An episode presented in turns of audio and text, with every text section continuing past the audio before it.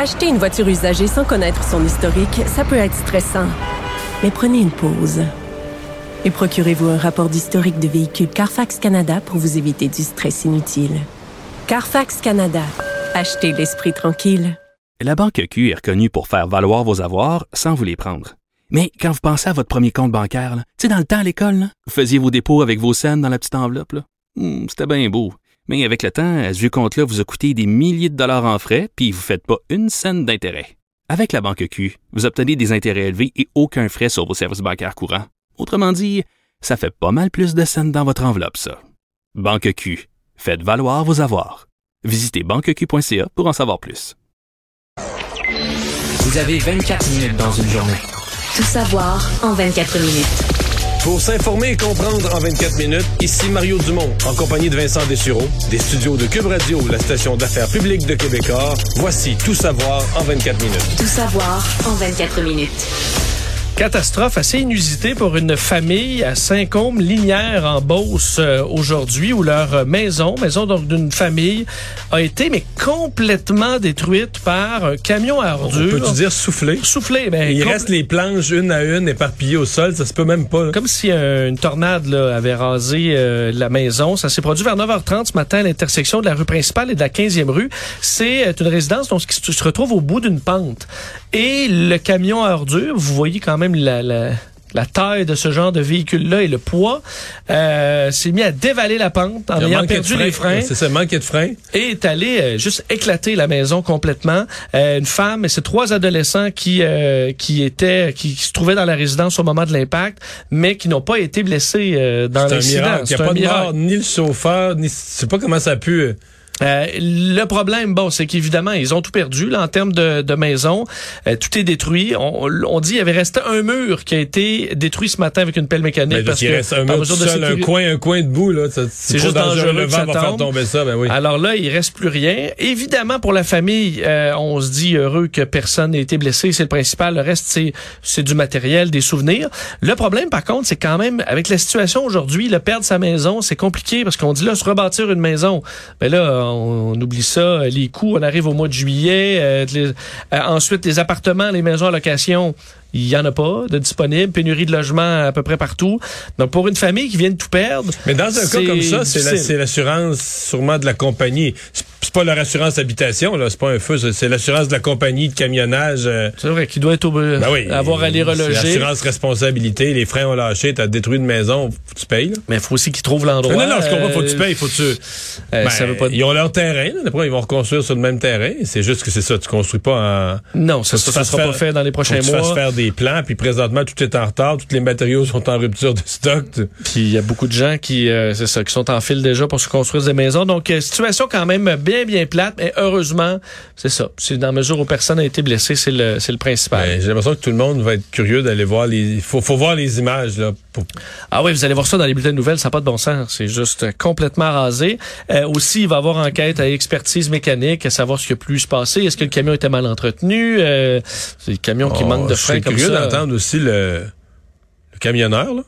Parce que lui, il, il était comme, comme, comme l'autobus des éboulements là, dans la tragédie euh, d'il y a, d'il y a 30-40 ans. Mais je veux dire, tu pars là, comme ça, plus de frein, tu es au volant, tu te vois arriver dans une maison. Là. Dois penser que ton heure est venue, euh, toi aussi. Tout, tout à fait. Euh, il s'en est- gros événement. Vous verrez les images ce soir dans les bulletins de nouvelles. Parlons de la situation maintenant en Ukraine où un peu de, ben, de bonnes nouvelles. C'est la situation à- dans le complexe d'Azovstal à Mariupol.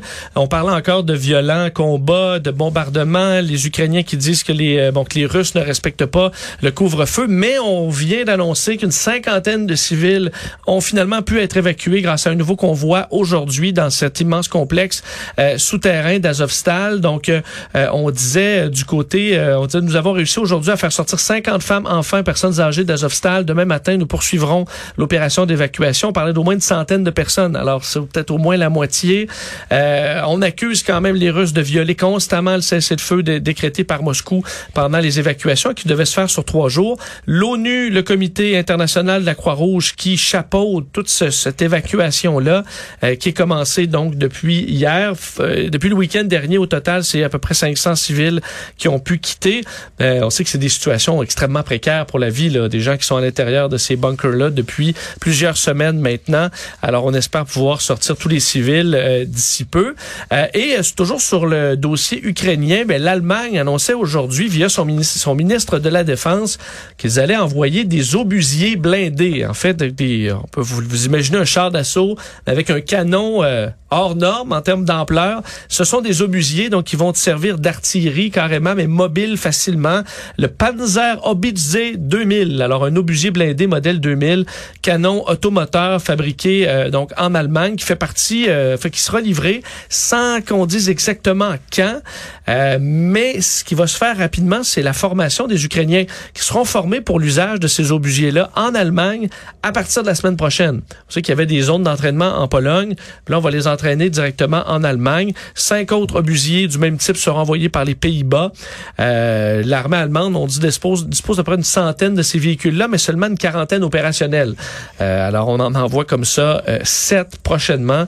On sait que c'était dans les demandes des, euh, des Ukrainiens d'avoir des euh, de l'équipement quand même euh, de fort calibre et l'Allemagne avait quand même tardé à en envoyer. Ben là, on récupère un peu en les envoyant sous peu. Parlons dans les mauvaises nouvelles euh, économiques. On parlait des. D'ailleurs, la bourse ne remonte pas aujourd'hui. On est resté à peu près au fond. ça euh, continue à descendre. Là, ça euh, descend encore bien plus. Bon, c'est ça. On est poursuivi euh, sur, sur notre lancée. Et pendant ce temps-là, alors que nos avoirs réduisent, ben, les prix montent. Nos Et le prix dépenses de augmentent. a franchi le cap du 2 cap symbolique. Ça a monté beaucoup, là, mais 2 ça fait mal. Et plusieurs personnes du Grand Montréal ont- l'ont vu aujourd'hui. C'est mon cas, c'est ton cas.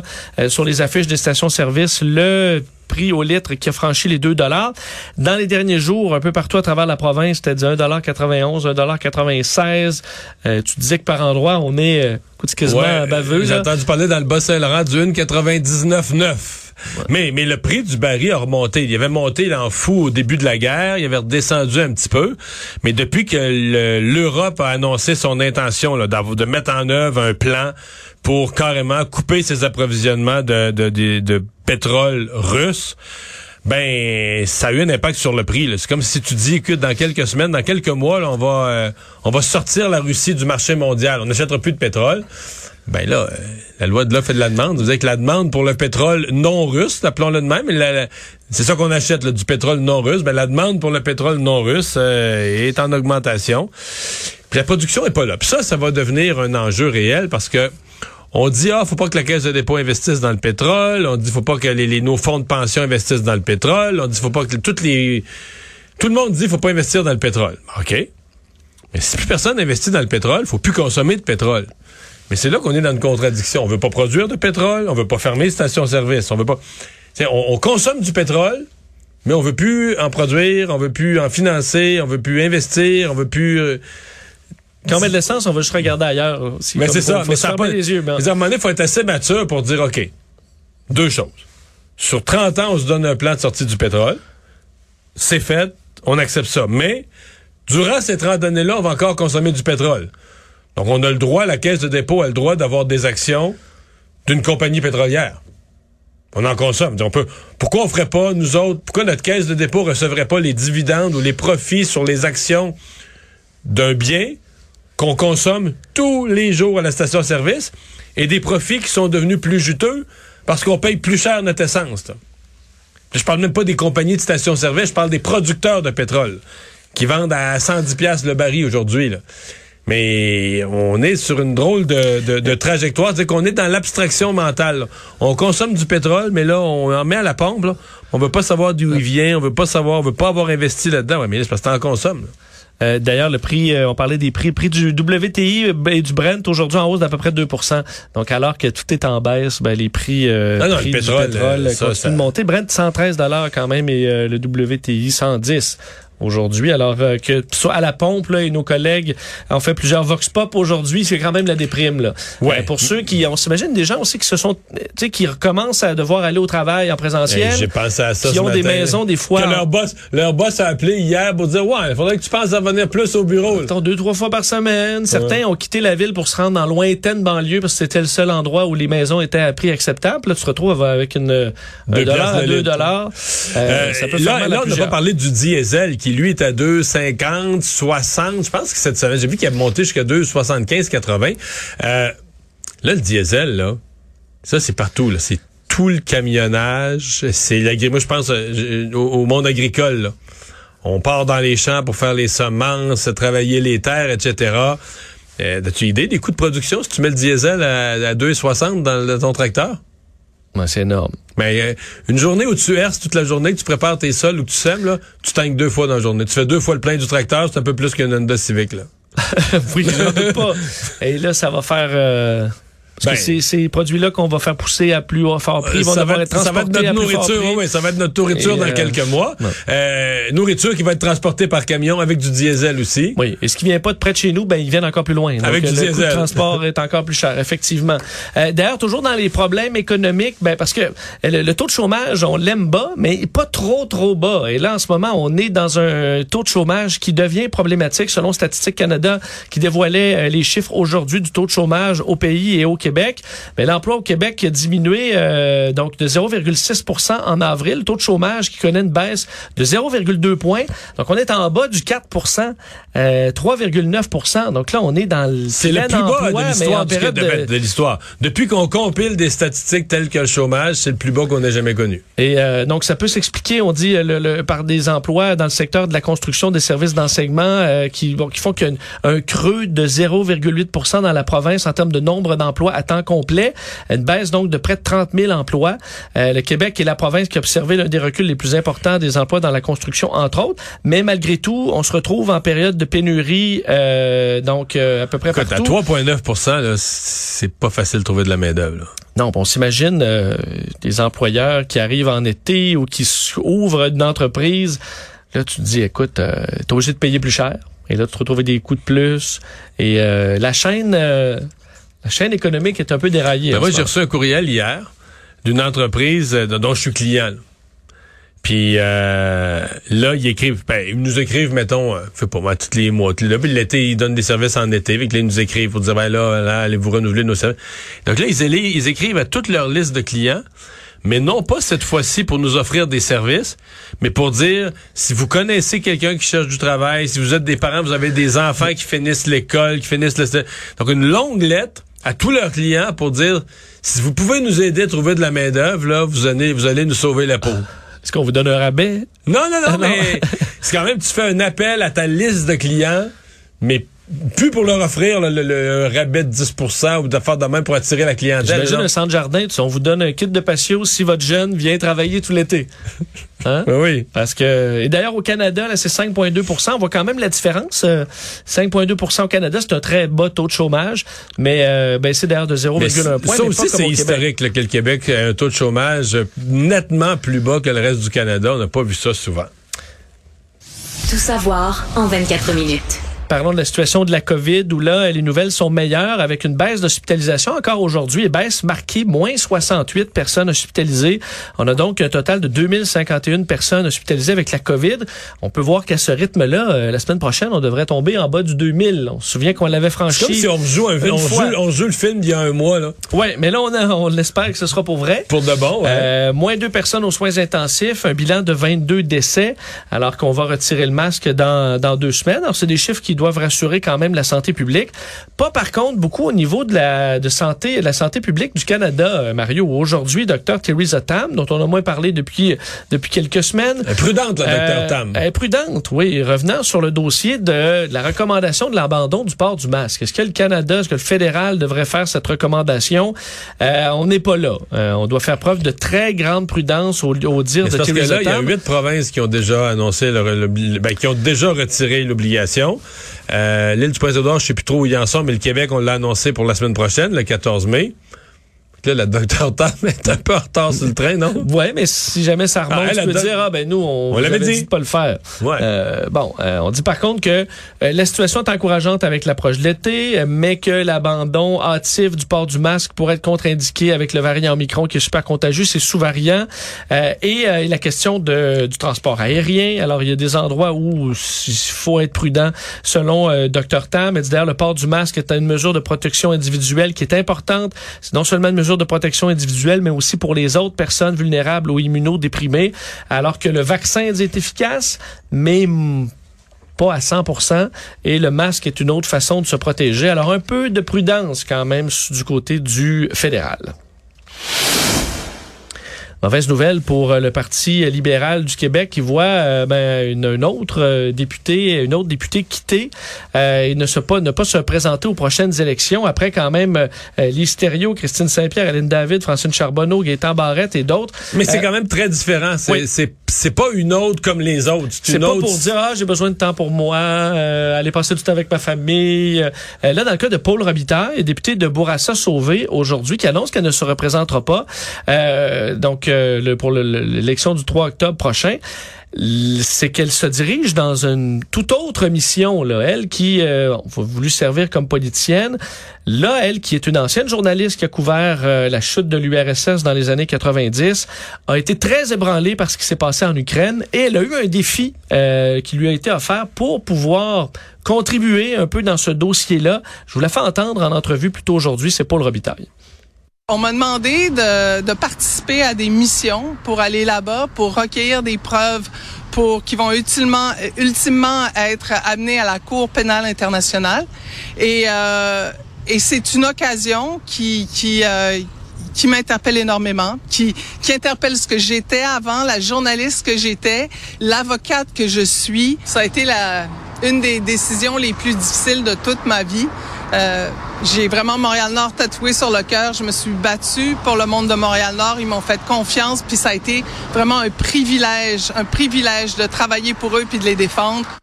C'est vrai que c'est bien battu pour son côté, mais c'est un gros départ pour le Parti libéral parce que contrairement à tous les autres, elle, c'est pas ah ben Dominique Anglade, faut qu'elle renouvelle son parti là. Non non, elle, elle est le renouvellement du parti elle est de la dernière crue, donc elle a été élue il y a quatre ans, dans les quelques-uns avec Marois Risky, les quelques nouveaux Enrico Ciccone. Donc elle faisait vraiment partie de la courte liste des nouveaux visages qui venaient rafraîchir l'image, amener une nouvelle énergie au Parti libéral. Alors, on peut pas euh, mettre ça euh, avec les départs de, Christine Saint-Pierre, parce que là, on dit ces gens-là, on disait, ouais, ils ont, ils ont été ministres, ils ont connu l'époque de Jean Charest, ensuite l'époque de Philippe Couillard, donc ils ont été ministres dans deux gouvernements différents. Ils ont fait le, le tour du jardin, un long séjour à l'Assemblée nationale, une longue période. Euh, elle, c'est encore tout nouveau. elle, a un mandat, tout est à faire. Donc, c'est certain que pour Dominique Anglade, moi, je trouve que c'est le coup le plus... Dans tous les départs, c'est le coup le plus dur, là. Euh, c'est le coup le plus dur parce que dans tous les autres cas, euh, ben, qu'est-ce que tu veux que je, quand j'ai à le commenter, je suis obligé de dire, ben oui, mais c'est des gens, ils, ont donné beaucoup, ils ont fait longtemps. C'est sûr qu'il y en a beaucoup qui partent. Je pense qu'on n'aura jamais vu ça dans l'histoire politique, on n'aura jamais vu.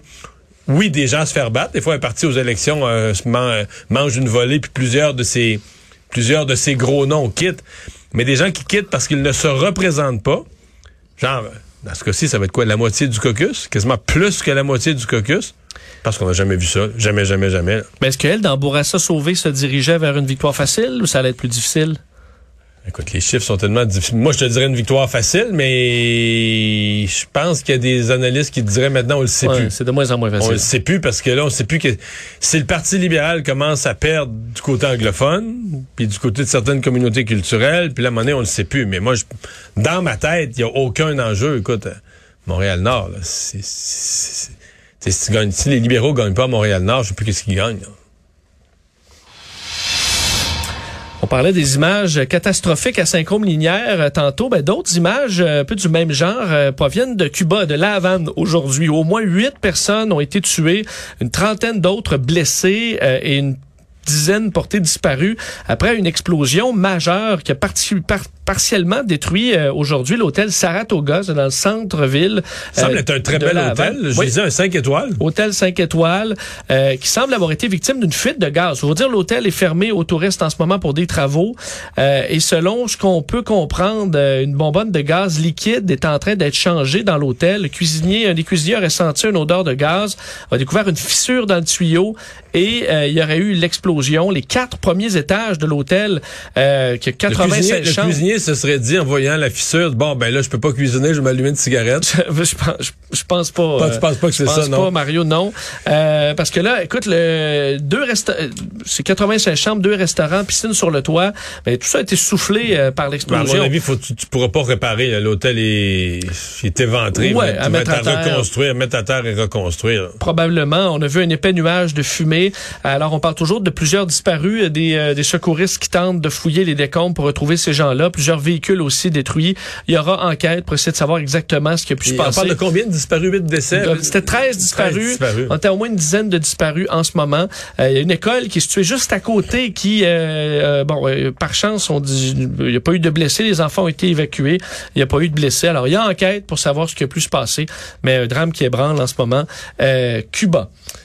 Parlons euh, du party en fin de semaine, Mario, chez les Hells Angels, euh, qui, euh, veut dire la première, pour la première fois depuis la pandémie, organise une réunion euh, d'importance au euh, bunker du chapitre South à Saint-Charles-sur-Richelieu. Tu dis la première fois depuis la pandémie parce qu'ils ont été respectueux des mesures sanitaires? Exactement, couvre-feu et tout ça. Parle-moi de ça. Euh, L'événement baptisé First Run, euh, qui se tient au euh, repère du club situé au quatrième rang nord euh, dans la petite municipalité qui est entre Belleuil et Saint-Hyacinthe. La, la Dr Tam va leur avoir envoyé un certificat.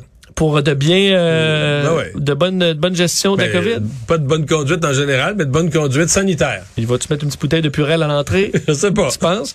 Euh, là, y a, écoute, il y a des grands chapiteaux blancs et tout ça. On attend entre 100 et 150 motards. Évidemment, ce qui attire des motards attire des policiers. Euh, forte présence policière là-bas. Euh, assurer la sécurité, mais souvent davantage documenter aussi, prendre des photos, c'est de renouveler les fiches euh, des différents motards, euh, donc euh, des Hells Angels. Euh, on retrouvait donc des policiers là aujourd'hui de la GRC, de la Sûreté du Québec, du service de police de la ville de Montréal, du service du de, de police de Laval, euh, des gens qui euh, donc devront C'est d'ailleurs sur un terrain privé? Chez quelqu'un? Oui, Oui, oui, je pense que c'est sur un terrain privé. Faut dire que les gens dans la ville disent c'est pas la première fois que ça arrive. Ça s'est généralement toujours bien passé. Euh, mais pour les policiers, euh, il y a barrage pour euh, vérifier l'identité de tout le monde. Et le tout sera en, en grande surveillance pendant tout le week-end. Alors, euh, je pense sont au courant qu'ils sont surveillés quand même, les Hells, dans ces- ce genre de week-end-là. Mais euh, ça aura lieu jusqu'à dimanche. Parlons des Coyotes de l'Arizona, euh, Mario, qui euh, ont officialisé une entente leur permettant de disputer les trois prochaines saisons de la Ligue nationale de hockey dans un nouvel aréna, celui des Sun Devils de l'Université d'Arizona State. On sait que on va construire un aréna, enfin on souhaite construire un aréna là, de 1,7 milliard dans les prochaines années, mais là il est pas prêt, là, il est pas construit. Alors Non, ils doivent se trouver une maison. énorme. Pendant trois ans, dans- pendant trois ans, tu vas jouer dans un aréna qui, passerait à peine la rampe de la junior majeure du Québec. Euh, c'est un aréna de 4700 spectateurs qui va euh, donc héberger, selon le site Phoenix Sports, l'équipe pendant trois ans avec une option pour une quatrième année. Euh, Mais s'il y a une option pour la quatrième année, c'est que ça risque de devenir quatre ans. Bon, on veut pas le dire maintenant, pas faire, pas trop faire perdre la face à, à Gary Bettman. Puis il est même pas prêt. Non, c'est ça. Ben, en fait, il est- c'est ça. Il- le, le problème qu'on a, c'est que euh, le, le- ils doivent partager le site avec une équipe de la NCAA. Et selon Donc, les du hockey collégial. Ouais, et donc, et dans les règles de la NCAA, on peut pas partager l'espace d'entraînement entre les équipes collégiales et des organisations professionnelles. Donc, la NCAA joue du code avec Batman. oui, Mais il a il dit, on va vous emprunter un petit peu votre endroit. Dis, OK, mais ça va être selon nos, nos règles. conditions. Alors là, pour respecter les règles de la NCAA, ils doivent construire un vestiaire en annexe qui va coûter 19,7 millions de dollars. Donc 20 millions de dollars. Euh, mais il sera pas prêt. Il sera pas prêt en septembre. en là. septembre. Alors là, ce qu'on va faire, là, tu te souviens, là, on veut un aréna à 1,7 milliard, mais il n'est pas construit. Là. Ça, il n'y a rien de fait. Alors, on va dans un aréna de 4700. L'aréna, il n'est pas prêt pour l'entrée. Alors, ce qu'on va faire, on va jouer dans un aréna communautaire. En attendant. En attendant, on dit donc les standards de qualité auront à être haussés. J'espère qu'il va pouvoir lui être prêt pour la, pour la rentrée, puis sinon on va jouer à l'école secondaire. Euh, donc on sera probablement... Donc, ils vont commencer la saison dans un aréna communautaire. Ça, c'est genre un 2500 places. Là. Ben, je pense au maximum, là, un aréna de quartier euh, qu'on va reniper un peu là. Euh, donc ça risque d'être un début de saison un peu gênant pour euh, les Coyotes de Phoenix. À mon avis, Non, mais pour Batman aussi, parce que quelque part, la Ligue nationale autorise ça. La Ligue nationale euh, pourrait forcer les Coyotes. En fait, pourrait euh, quasiment les forcer à vendre. ou, euh, c'est une insulte pour des villes comme Québec qui ont, des, qui ont construit des arénas de premier plan, qui ont construit des arénas de niveau Ligue nationale qu'on va jouer pendant des années dans un aréna secondaire, puis qu'en plus, il est même pas prêt, puis que là, finalement, on va jouer dans un aréna communautaire. Euh, oui, ben écoute, euh, surtout que l'aréna de 1,7 milliard, euh, il est pas fait, là, il est pas approuvé encore. Alors, euh, il y a quand même des questionnements, euh, des questionnements là-dessus. Un mot sur la température pour terminer sur une autre bonne nouvelle. oui. Euh, Mario, il y aura du beau temps. Finalement, le- à date, le printemps, ça n'a pas été euh, fantastique. Là, vous le voyez dehors, il fait soleil, mais il fait pas nécessairement chaud. Mais là, ça, ça s'en vient la semaine prochaine. Si vous regardez là euh, vos prévisions météo pour la semaine prochaine, c'est que du beau et on pourrait atteindre, même dans certains endroits au sud au sud-ouest du Québec, les 30 degrés la semaine prochaine. Vous voyez, Montréal, plus autour de 25. Puis là, on est quand même rendu le week-end prochain. Ça peut changer. On parle d'une Mais c'est séquence. surtout une séquence de soleil. Quand tu regardes ton bulletin météo, là, tu vois ça, une longue rangée de soleil, soleil, soleil, soleil. On le prend bien. Ouais, euh, séquence de beau temps qui commence aujourd'hui, va s'étirer jusqu'au moins euh, vendredi la semaine prochaine. Et dans les autres bonnes nouvelles, on dit que euh, les, euh, l'été pourrait être chaud et sec selon l'idée qu'on se fait de l'été. Là. Alors, il y aurait davantage d'orages violents, mais moi, c'est parfait. Des orages violents, du beau temps sec et Le chaud jour. le jour. C'est parfait. Ouais. L'orage violent vient nous, nous rafraîchir un peu, faire un beau Tant spectacle. pas trop de dommages. C'est ça. Juste euh, quelques branches cassées, puis le Tu reste, viens avec ça. Ouais. Résumer l'actualité en 24 minutes, c'est mission accomplie.